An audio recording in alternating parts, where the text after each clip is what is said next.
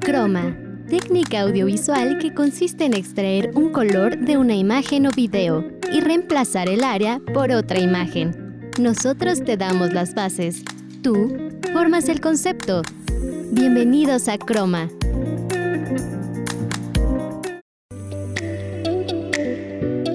Hola, ¿qué tal? Bienvenidos a una emisión más de Croma. Mi nombre es Beatriz Andalón y agradezco muchísimo que se encuentren en una ocasión más con nosotros. El día de hoy, Fer Páramo en Para Maratonear nos trae las mejores películas de comedia y en Facitech las mejores apps para dibujar y pintar en nuestro celular. Carla Cruz, el agéndalo de la semana, autoestima y motivación, desmontando mitos de Roberto Colom. Y el Dale Play de esta ocasión en voz de Ernesto Martínez. ¿Están listos? Iniciamos.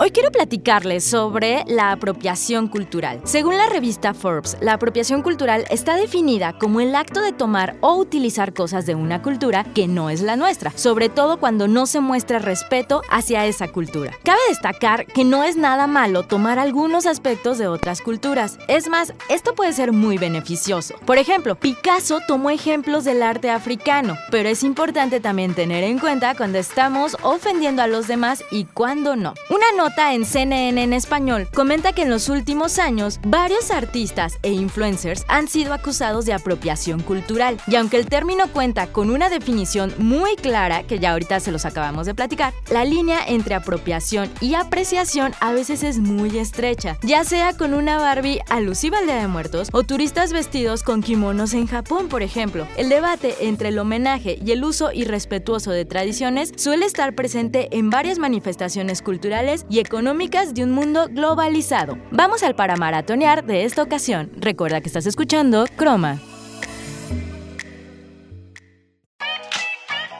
Para maratonear. El día de hoy en Para Maratonear te traemos la recomendación de tres de las mejores películas de comedia. Para empezar tenemos El otro guardaespaldas, que es la secuela de la película que lleva el mismo nombre y se estrenó en 2017. En esta ocasión cuenta con un fichaje de excepción, como lo es Salma Hayek. Esta actriz interpreta a la esposa de Darius, quien volverá a encontrarse con su compañero Michael Bryce en una misión a lo largo de la costa de Amalfi, y eso que él solo quería llevar una vida tranquila. Ambos personajes interpretados por Samuel Jackson y Ryan Reynolds. Además, aquí surge una de las mejores mezclas como lo es la acción y la comedia. Por otro lado tenemos I Care a Lot, donde se nos cuenta la historia de una mujer sin escrúpulos que junto a su compañera interpretada por Eiza González, utilizan a las personas más vulnerables para sacar beneficios. Pero claro, un día se encontrarán con una víctima muy jugosa que no será lo que parece y que las pondrá en el camino de un peligroso criminal. La actriz Rosamund Pike, que hace el papel protagónico, se llevó el Globo de Oro a Mejor Actriz de Comedia gracias a su papel en esta película escrita y dirigida por Jay Blackerson. Por último tenemos Casa Fantasmas Más Allá. Con esta película, Jason Reitman retoma el legado de su padre Ivan Reitman para dirigir una nueva secuela de Casa Fantasmas, cuya historia sigue a las entregas originales. Aquí, la película apuesta por la nostalgia en la vena con una historia protagonizada por Carrie Cohn, Paul Rudd, Finn Wolfhard y McKenna Grace. Además, cuenta con cameos de casi todos los actores originales, como lo es Bill Mulray. ¿Y tú, ya has visto alguna de estas películas? Para Croma, Fernanda Páramo.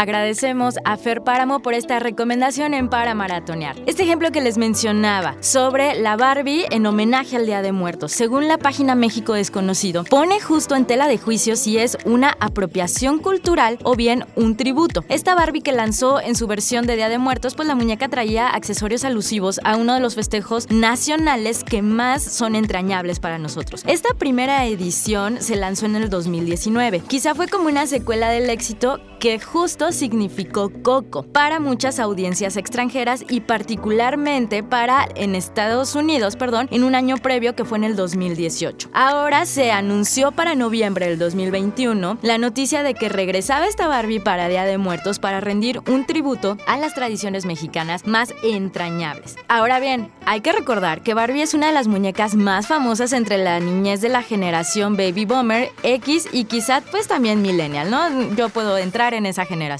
Así que en una de las ocasiones decimos, ok, me gustaría tener una edición especial sobre esta temática y hablando justo también de los accesorios es el maquillaje de Katrina, tan característico en esta celebración que trae este tipo de Barbie, así como otros elementos eh, que componen pues el ritual de algunos hogares mexicanos que, que ponen su altar de muertos como calaveritas de azúcar, chocolate, pan de muerto y ataúdes de colores. Vamos a nuestra segunda nota del día de hoy.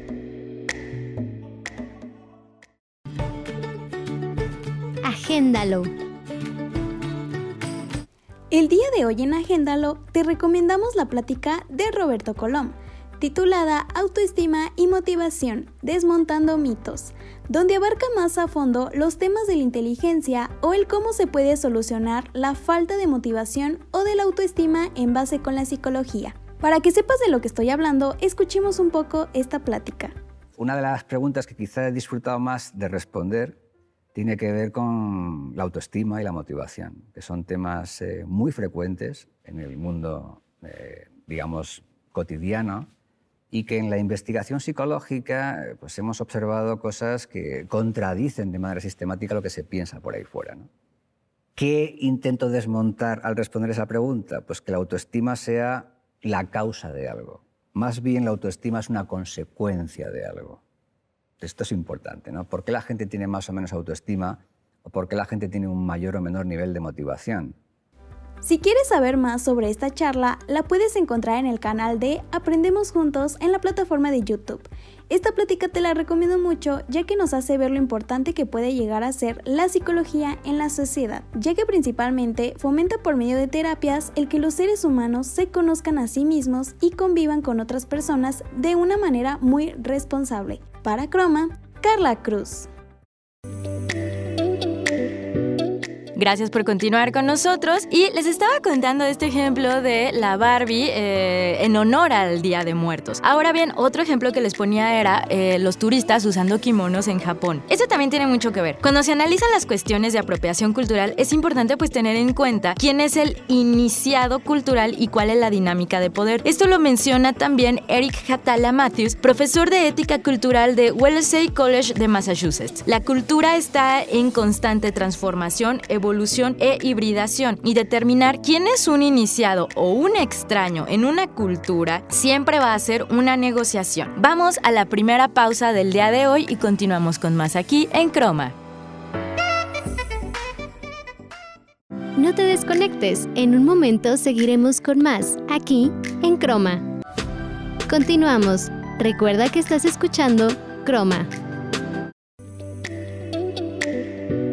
Gracias por continuar con nosotros el día de hoy. Les recuerdo nuestras redes sociales en donde pueden encontrar más contenido, Facultad de Comunicación en Facebook y Comunicación UBAC en Instagram. Así como cada uno de los capítulos de Croma pueden encontrarlos en diferentes plataformas de streaming de audio como Spotify. Me quedé en este ejemplo de usar kimonos en Japón nosotros como turistas. Este profesor Hatala Matis, de profesor de ética cultural en una universidad en Estados Unidos, afirma que en casos como el de las geishas o el de los kipaos, los turistas son invitados invitados por personas dentro de la cultura, pero a menudo son personas de fuera las que plantean problemas de apropiación cultural, por ejemplo, en redes sociales. ¿A qué nos queremos referir con esto? Tú puedes llegar a una tienda y ahí mismo rentar, digamos, que un kimono y te explican también todo el valor cultural que hay, desde el diseño de la tela, el cómo ponerlo, el ritual que hay también detrás de esto, la manifestación, la ideología. No es que tú llegues y lo pongas y listo. Y aquí también tiene otra cuestión que ver. El contexto contexto es la clave para pensar en las acusaciones de la apropiación. Si hay casos en los que la gente de Japón o China invita a los turistas a llevar esta ropa. Negarse porque te preocupa la apropiación cultural acaba siendo una especie de afirmación problemática de la autoridad del turista para delimitar lo aceptable en ese contexto. Si eres invitado, no hay problema, hay que pensarlo, es algo bastante bueno. Además, este investigador añade que esto puede tener consecuencias económicas negativas para los artesanos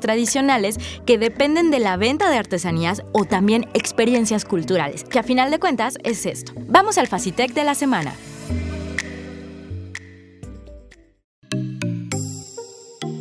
Facitec.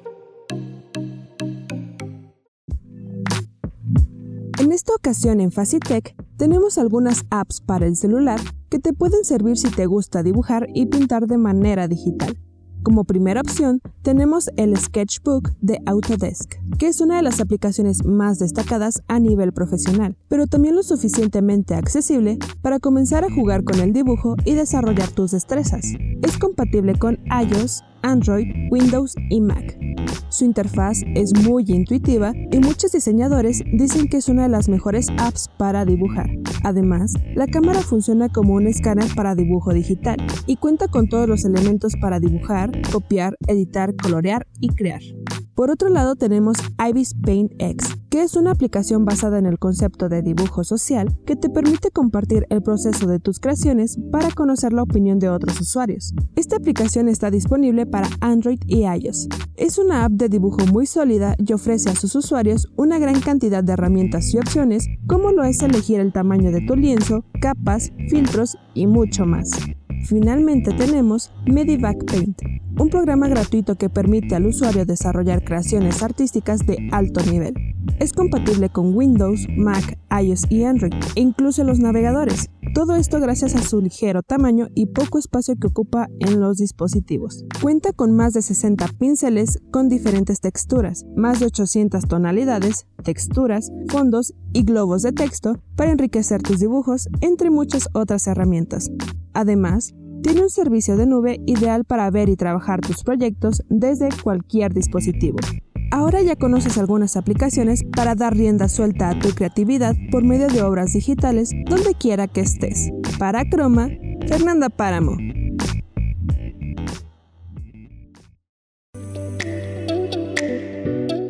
Agradecemos mucho a Fer Páramo por esta recomendación en Facitec. Ahora, seguimos hablando de la apropiación cultural, de esta delgada línea entre apropiación y apreciación cultural. Podemos mencionar muchísimos ejemplos, van dos. Quiero platicarles de otro. Eh, el gobierno mexicano, eh, hace el año pasado, de hecho, acusó a las marcas de moda como Zara, Anthropology y Patol por hacer uso de diseños creados por poblaciones indígenas del país. La Secretaría de Cultura de México dijo estar actuando con el fin de prevenir el plagio por parte de empresas nacionales y transnacionales, esto según una nota de CNN, y agregó que estaba protegiendo los derechos de los pueblos originarios que históricamente han sido desatendidos. En un comunicado también enviado por correo electrónico a esta página, la empresa matriz de Sara, Inditex, dijo que tenía el mayor respeto por la Secretaría de Cultura y las comunidades de México, pero agregó que el diseño en cuestión en ninguna forma intencional tomó prestada o se influenció por el arte del pueblo mixteco de México. ¿Llegaron a ver ustedes imágenes sobre esto? Seguramente sí, y sobre todo, más allá del trabajo, digamos, eh, un tanto robotizado, mecánico al realizar este tipo de prendas que sabemos que es fast fashion y que el uso tal vez no es igual que una prenda artesanal, pues también es el precio, que es muchísimo más caro tal vez por el tipo de material, por el tiempo, así se le compra a un artesano. Este evento es solo un ejemplo de una serie de incidentes similares, como el controversial lanzamiento del tequila de Kendall Jenner, una de las menores de las Kardashian, el uso ofensivo de un colgante que representa al dios hindú Ganesha por parte de Rihanna o el inaccesible lanzamiento de un turbante de aproximadamente 790 dólares de Gucci. Vamos al Dale Play de esta semana.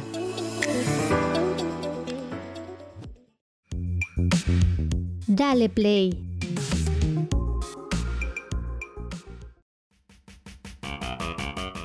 Hola, ¿qué tal a todos? Yo soy Ernesto Martínez de Ciencias de la Comunicación y en esta ocasión les traigo una recomendación para salir de la rutina y del estrés de estar encerrados. Claro, siempre con los debidos cuidados. A mí me encantan los conciertos en presencial y en unos meses más llegará a Morelia el grupo Matute, encabezado por Jorge D'Alessio. Esta es una magnífica opción para los amantes de la música retro de los 80s en español. Como dice Jorge, recorremos desde Nanitos Verdes a Daniela Romo. Es un show de casi tres horas en donde no paras de cantar y bailar. Quedas satisfecho y quieres volver a verlos. Así que ya lo saben, estén al pendiente, junten a la banda y no se van a arrepentir. Yo soy Ernesto Martínez, gracias y hasta la próxima.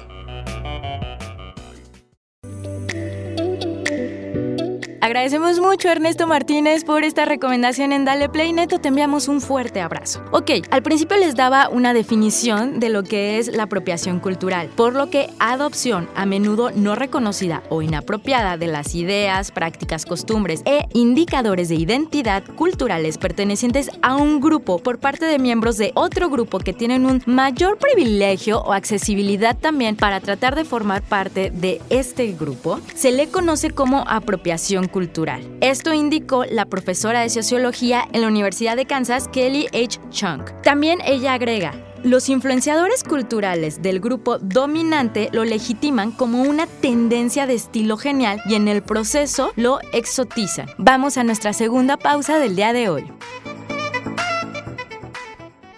No te desconectes, en un momento seguiremos con más, aquí en Croma. Continuamos. Recuerda que estás escuchando Croma.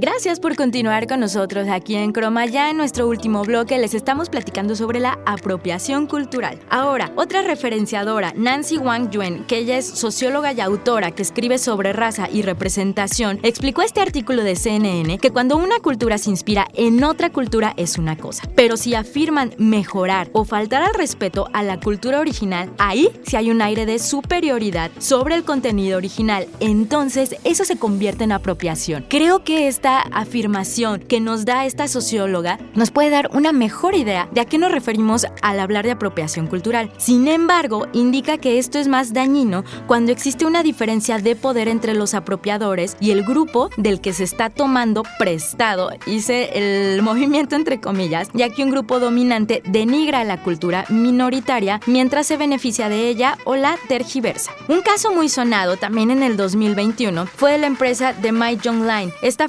por tres mujeres blancas de Dallas, y cabe destacar esta palabra, eh, lanzó una actualización respetuosa y moderna del juego de mesa de origen chino Bang Jong. Tras su lanzamiento, los usuarios en redes sociales, incluyendo la comunidad asiático-estadounidense, acusaron a las fundadoras de apropiación cultural, lenguaje irrespetuoso e ignorancia hacia el significado cultural del juego.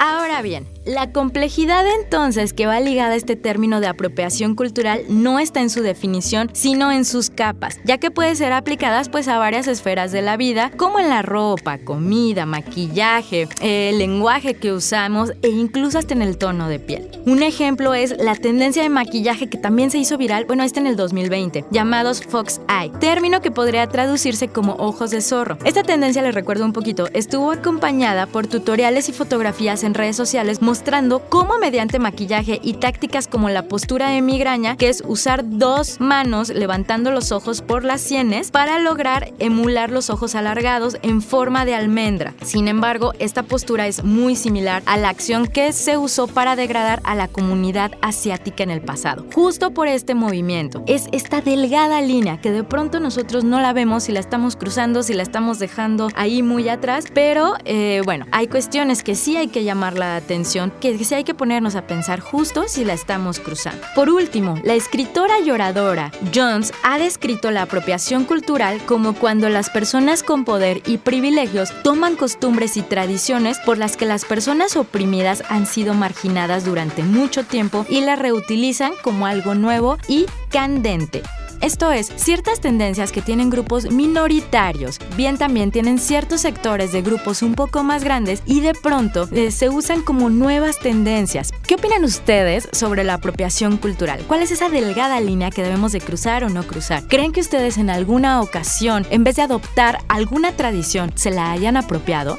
Muchísimas gracias por habernos acompañado en una ocasión más. Quiero dar gracias a quien semana a semana hacen posibles estos programas, Fernanda Páramo, productora, y Carla Cruz, asistente de producción. Nos vamos, los dejamos en esta ocasión con esta canción llamada Ragged Insomnia del grupo estadounidense Imagine Dragons. Yo soy Beatriz Andalón, hasta la próxima.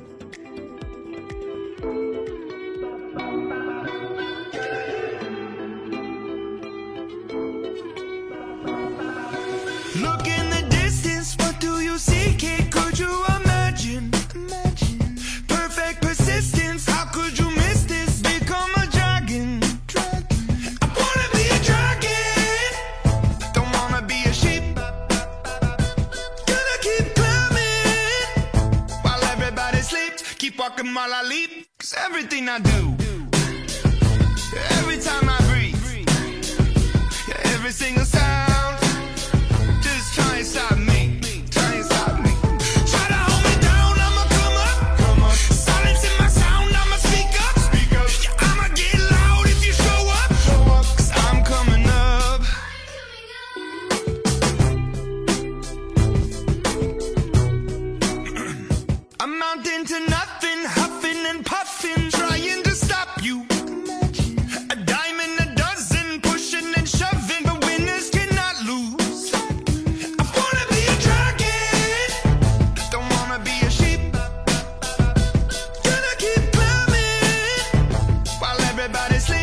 rocking with the freaks. Everything I do, every time I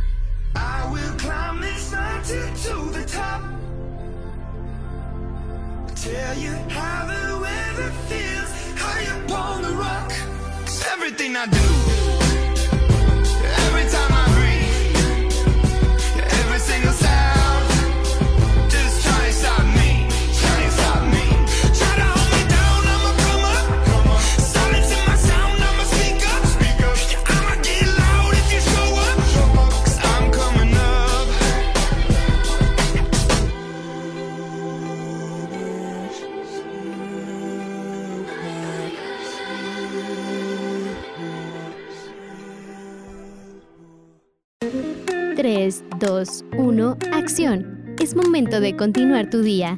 Te esperamos la siguiente semana aquí, en Croma.